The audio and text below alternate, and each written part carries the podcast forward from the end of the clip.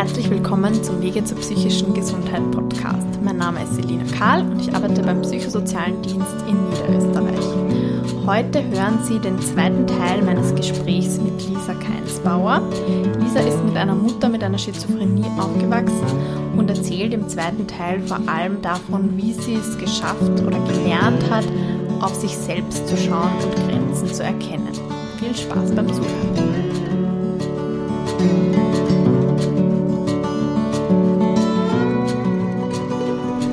Du hast vorher schon so über Pausen machen und Nein sagen und auf sich schauen geredet.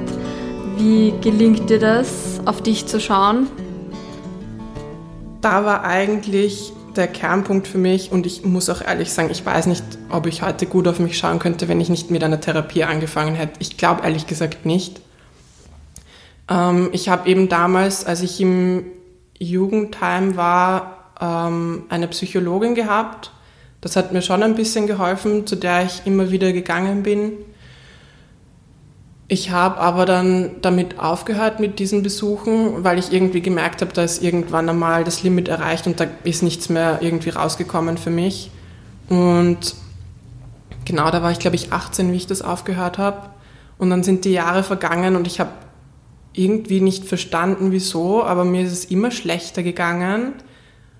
Ich glaube nicht, dass es eine Depression war, aber ich habe einfach irgendwie gemerkt, dass alles irgendwie lustloser für mich wird, was irgendwie schon ein bisschen wie eine Depression klingt. Aber ja, es ging mir halt einfach nicht gut und ich habe irgendwie gemerkt, dass ich einfach mich sehr schlecht fühle emotional. Und auch da hat es den Moment gebraucht, dass es mir halt wirklich sehr schlecht gegangen ist, bis ich einfach verstanden habe, okay, ich schaffe das alleine nicht. Und ich habe dann angefangen, mir eine Therapeutin zu suchen, zu der ich jetzt dann einige Jahre auch gegangen bin wieder. Und ich glaube, das war echt für mich die Lösung, wie ich es geschafft habe, zu verstehen, es hat schon einen Grund, wieso es mir so gegangen ist. Ich habe einfach noch nicht fertig aufarbeiten können, was ich da für arge Dinge eigentlich in meinem Leben erlebt habe. Und ich habe auch einfach Dinge noch nicht lernen können, die einfach nicht möglich waren für mich zu lernen in so einem Umfeld. Es war halt einfach kein, wenn man so möchte, gesundes Umfeld, in dem ich normale soziale Interaktion lernen kann, sondern ich habe halt eine sehr spezielle Form der sozialen Interaktion dort gelernt, die viele vielleicht gar nicht können.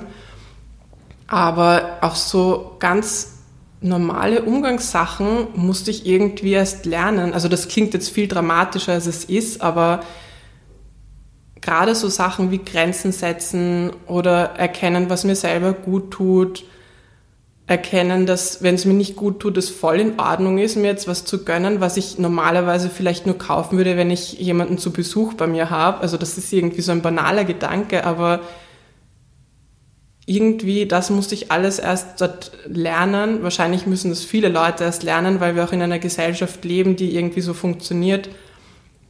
Aber in Kombination mit dieser Vergangenheit ähm, war das halt total wichtig für mich. Und ich glaube nicht, dass, dass ich heute so mit meinem emotionalen Wohlbefinden ähm, umgehen könnte und so gut auf mich selber schauen könnte, wenn ich diese Therapie nicht gemacht hätte ich bin überhaupt ein großer Fan davon, äh, Therapie zu machen, weil ich einfach der Meinung bin, das ist die Möglichkeit, wo du dich selber kennenlernen kannst. Also ich gehe in die Schule, um lesen und schreiben zu lernen und ich gehe in die Therapie, um mich selber kennenzulernen und rauszufinden, wie kann ich mit mir selber umgehen? Wie kann ich lernen, was ich tun kann, wenn es mir nicht gut geht? Woher weiß ich, was Recht und Unrecht ist mir gegenüber? Das ist klingt so banal, aber das ist so absolut essentiell, finde ich. Und dafür war das echt super wichtig und ich möchte diese Erfahrungen absolut nicht missen, auch wenn sie wirklich hart erarbeitet waren, weil so eine Therapie echt nicht so ohne ist. Aber ja, das war sehr essentiell für mich. Mhm. Und du warst auch mal bei der HPE, glaube ich, oder? Mit deinem Onkel? Ja, genau. Das war, also die HPE ist eine Angehörigenvereinigung, die sich ehrenamtlich dafür einsetzt, ähm, Angehörige von Menschen mit psychischer Erkrankung zu unterstützen. Und ähm, wir haben uns einmal dort informiert, da ging es meiner Mutter nicht sehr gut. was die Möglichkeiten sind, wie wir ihr helfen können, weil sie war damals nicht krankheitseinsichtig und wollte keine Hilfe annehmen, ähm, hat aber für uns das Leben massiv erschwert, weil sie auch sehr aggressiv war. Man muss allerdings dazu sagen, dieses Bild von der Person, die Schizophrenie hat, aggressiv und gewalttätig ist, ist so weit verbreitet und ist wirklich so eine Rarität. Die Leute haben oft Angst, dass die Person dann jemanden angreift oder so. Und man muss wirklich dazu sagen, diese Aggressivität wendet sich in den allermeisten Fällen gegen die Person selber, also in Form von Selbstmordversuchen oder dergleichen. Und auch da ist ein sehr falsches Bild von der Krankheit in der Gesellschaft gezeichnet worden. Aber gut, in meinem Fall war es halt tatsächlich so, dass meine Mutter Aggressivität hatte und ähm, ich mit der schwer wusste, wie ich damit umgehen soll. Und wir haben uns dann eben auch Hilfe gesucht, was für Möglichkeiten es gibt. Und das war schon gut einfach, dass wir auch als Familie irgendwie beschlossen haben, wir packen das alleine nicht und wir, wir holen uns Rat dazu. Hm. Und es gibt ja Gott sei Dank, also überall in Österreich diese Beratungen auch für die Angehörigen. Genau, und ja. Angehörigengruppen und Vorträge und so. Und mhm. auch, es gibt ja auch diverse Online-Foren, wo man sich mit anderen austauschen kann, was ich auch sehr wertvoll finde. Also ich bin zum Beispiel jetzt seit ein paar Jahren für die Ludwig-Boltzmann-Gesellschaft in einer, wir nennen das Competence Group, wo wir zwei Forschungsprojekte zum Thema psychische Gesundheit beraten.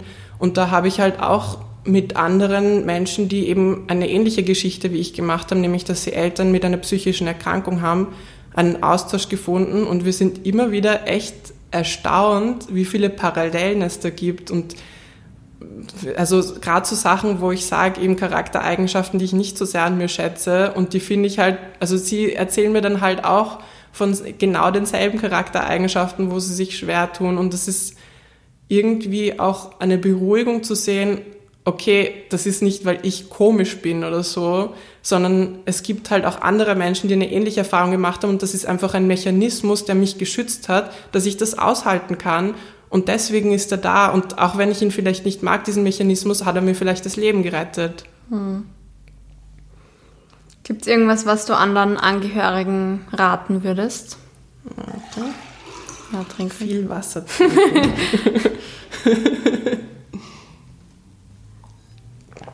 Mm. also neben offen darüber reden, ähm, insofern man dazu in der Lage ist und das auch möchte, wobei ich Offenreden schon sehr wichtig finde, finde ich es total wichtig, sich irgendwie Hilfe zu suchen und sich nicht dafür zu schämen. Also, obwohl ich auch vor meiner letzten Therapie immer wieder gepredigt habe, genau das war ich dann selber wirklich in dieser Situation, dass ich mir gedacht habe, oh, also ich kann jetzt keine Therapie anfangen, weil ich bin ja nicht psychisch krank und ich will ja einfach nicht, dass die Leute das jetzt komisch finden. Und die Therapeutin hat auch sicher viel Besseres zu tun, als sich jetzt meinen Blödsinn da anzuhören. Also komplett idiotische Gedanken eigentlich, muss ich wirklich sagen. Und es ist mir fast schon unangenehm, dass ich selber sowas gedacht habe. Aber ja, das ist halt auch irgendwie das, was man von der Gesellschaft lernt, so zu denken. Und ich muss wirklich sagen, jeder Mensch, egal mit was für einer Vorgeschichte, darf eine Therapie machen und darf sich das Recht rausnehmen zu sagen, ich will jetzt Hilfe haben. Und wenn es nur ist, weil man Liebeskummer hat oder so, es kann immer gut tun, mit jemandem darüber zu sprechen, der vor allem eine professionelle Sicht daraus hat. Und es war so schön, dorthin zu gehen und über Sachen zu reden, wo meine Freunde und Freundinnen nur mal die Augen verdreht haben. Und dann bin ich voll ernst genommen worden und das, ich war so, aha, die, die fragt jetzt nach und die will das wirklich wissen und die nimmt das voll ernst und das war so die schräge Erfahrung, aber es hat eben so gut getan, ernst genommen zu werden und dann wirklich auch Methoden zu erarbeiten, wie ich in meinem Alltag mit Situationen besser umgehen kann, so dass es mir halt gut geht. Also dieses Hilfesuchen war wirklich tatsächlich sehr wichtig, auch wenn ich dazu sagen muss, dass gerade Therapien ja oft mit einer finanziellen Komponente verbunden sind, die es nicht einfach macht. Auch dazu muss ich sagen, es gibt inzwischen Möglichkeiten, wie man auch irgendwie erschwinglich an Therapie kommen kann. Also da sage ich nur, es ist einfach wichtig zu recherchieren, sich zu vernetzen, sich umzuhören, sich beraten zu lassen und echt keine Angst davor zu haben. Also gerade Leute, die in dem Bereich arbeiten, sind in den allermeisten Fällen sehr empathisch und wirklich gewillt, einen zu helfen. Und vielleicht weiß die erste Person Sachen, die die zweite vielleicht gar nicht weiß oder andersrum. Also es zahlt sich wirklich aus, sich umzuhören, sich viel anzuhören. Und ja, also ich kann wirklich jeder Person nur raten, sich nicht zu schämen und sich Hilfe zu suchen. Man muss ja auch nicht, wenn es ein unangenehm ist, jetzt das allen erzählen, dass man jetzt in Therapie geht. Aber es ist wirklich nichts dabei verloren, wenn man jetzt irgendwo anruft und sagt, hey, ich merke, es geht mir nicht gut, habt ihr eine Idee, wohin ich mich wenden kann? Also es gibt viele Telefonstellen, auch die auch gut vernetzt sind mit den Angeboten, die es in Österreich gibt. Genau, und das finde ich wirklich sehr super. Und was ich auch wichtig finde, ist nicht so sehr auf das zu hören, was die Menschen sagen. Also es ist immer noch viel, was verurteilt wird über psychische Gesundheit. Und es fängt schon bei so kleinen Dingen an, wie dass man sensibel auf etwas reagiert oder dass man viel Stress empfindet bei einer Situation, wie dass man vielleicht manche Aufgaben nicht so schnell erledigt wie der Kollege oder die Kollegin und es ist in Ordnung, wenn man nicht so ist wie die anderen Leute. Jeder Mensch ist einfach anders.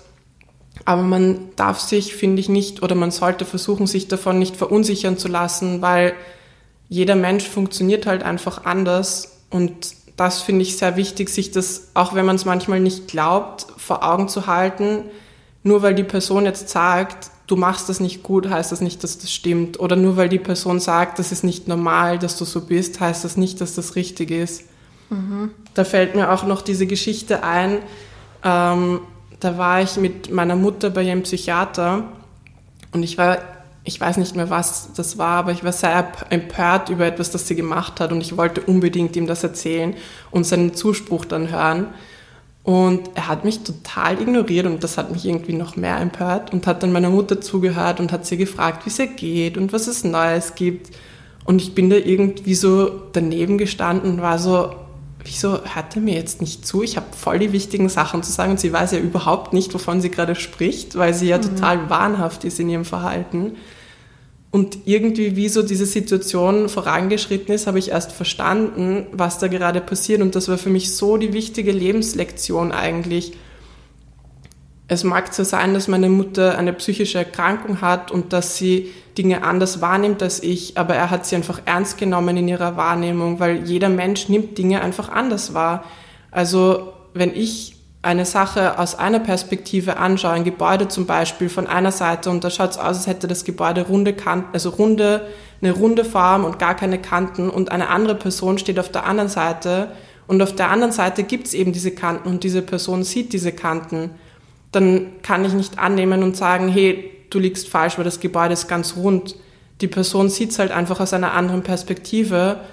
Und ich finde, was wir alle in dieser Gesellschaft lernen müssen, ist, nur weil meine Wahrnehmung heißt, dass dieses Gebäude ganz rund ist, heißt das nicht, dass es für andere Leute auch rund ist. Es kann auch eckig sein oder es kann Regenbogenfarben haben oder ich weiß nicht was. Und ich finde das zu respektieren, dass meine Wahrnehmung richtig sein kann, aber die Wahrnehmung einer anderen Person, die ganz anders ist als meine, genauso richtig sein kann, das finde ich ist so wichtig, dass man das versteht und das habe ich irgendwie aus dieser Situation begriffen, weil dieser Arzt einfach und das hat mich eigentlich total glücklich gemacht, meiner Mutter, meine Mutter ernst genommen hat und ihr einfach den Raum gegeben hat zu sagen, was er sich denkt und sie zu hören und ihr zuzuhören und ernst zu nehmen. Und er hat danach auch mir den Raum gegeben, zu sagen, was ich mir denke.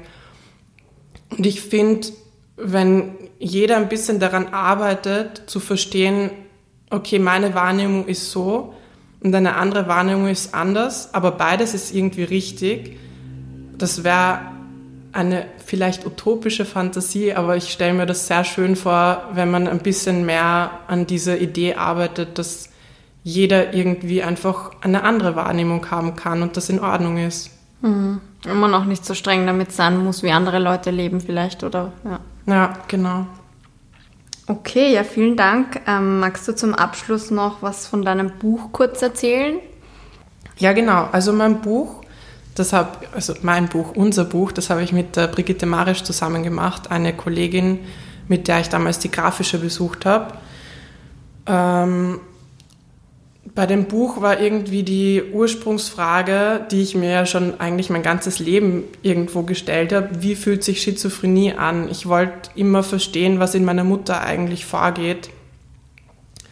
Und ich hatte damals so ein Ideenbuch, wo ich das aufgeschrieben habe, ähm, welche Fotoprojekte ich irgendwann noch machen möchte. Und ich habe eh überhaupt nicht gewusst, wie ich das in einer Fotostrecke beantworten soll.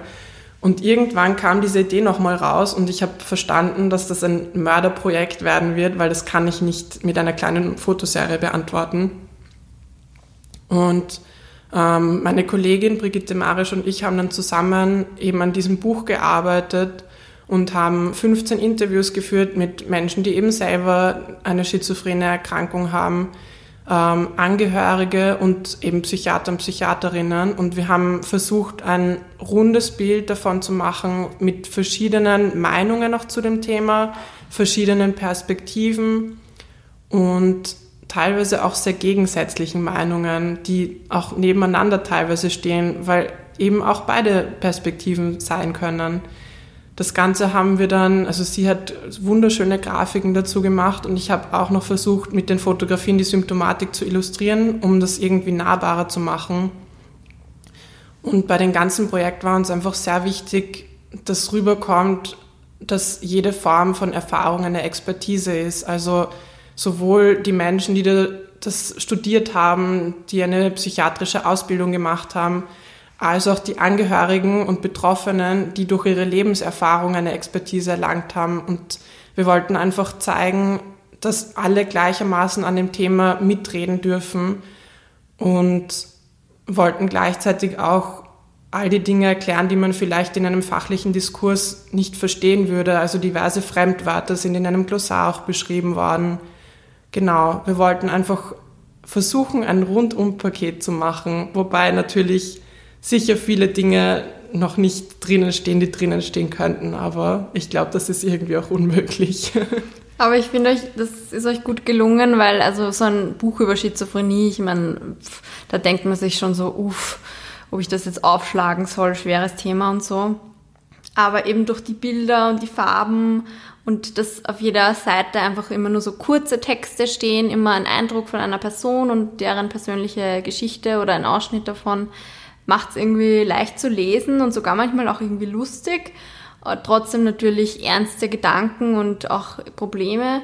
Aber ja, ich finde, man kann da gut einfach so durchblättern und einfach einen ersten Eindruck bekommen, wenn man noch nie mit dem Thema in Kontakt war. Also sehr gut gelungen. Danke. Wir haben auch versucht, irgendwie diese persönliche Note beizubehalten, die von den Interviews halt rausgekommen ist. Also gerade wenn irgendjemand so eine Floskel gesagt hat, die halt irgendwie witzig ist, haben wir versucht, das möglichst so drinnen zu lassen, weil es einfach auch aufheiternd ist und es gibt halt auch tatsächlich sehr lustige Situationen, die passieren. Also es muss nicht so ein ernstes, schreckliches Thema sein. Es sind halt viele schwere Situationen damit verbunden, aber es gibt halt auch sehr lustige Situationen und ich finde, es ist auch durchaus erlaubt, hin und wieder mal zu lachen darüber, weil manchmal ist es halt auch einfach ein bisschen lustig.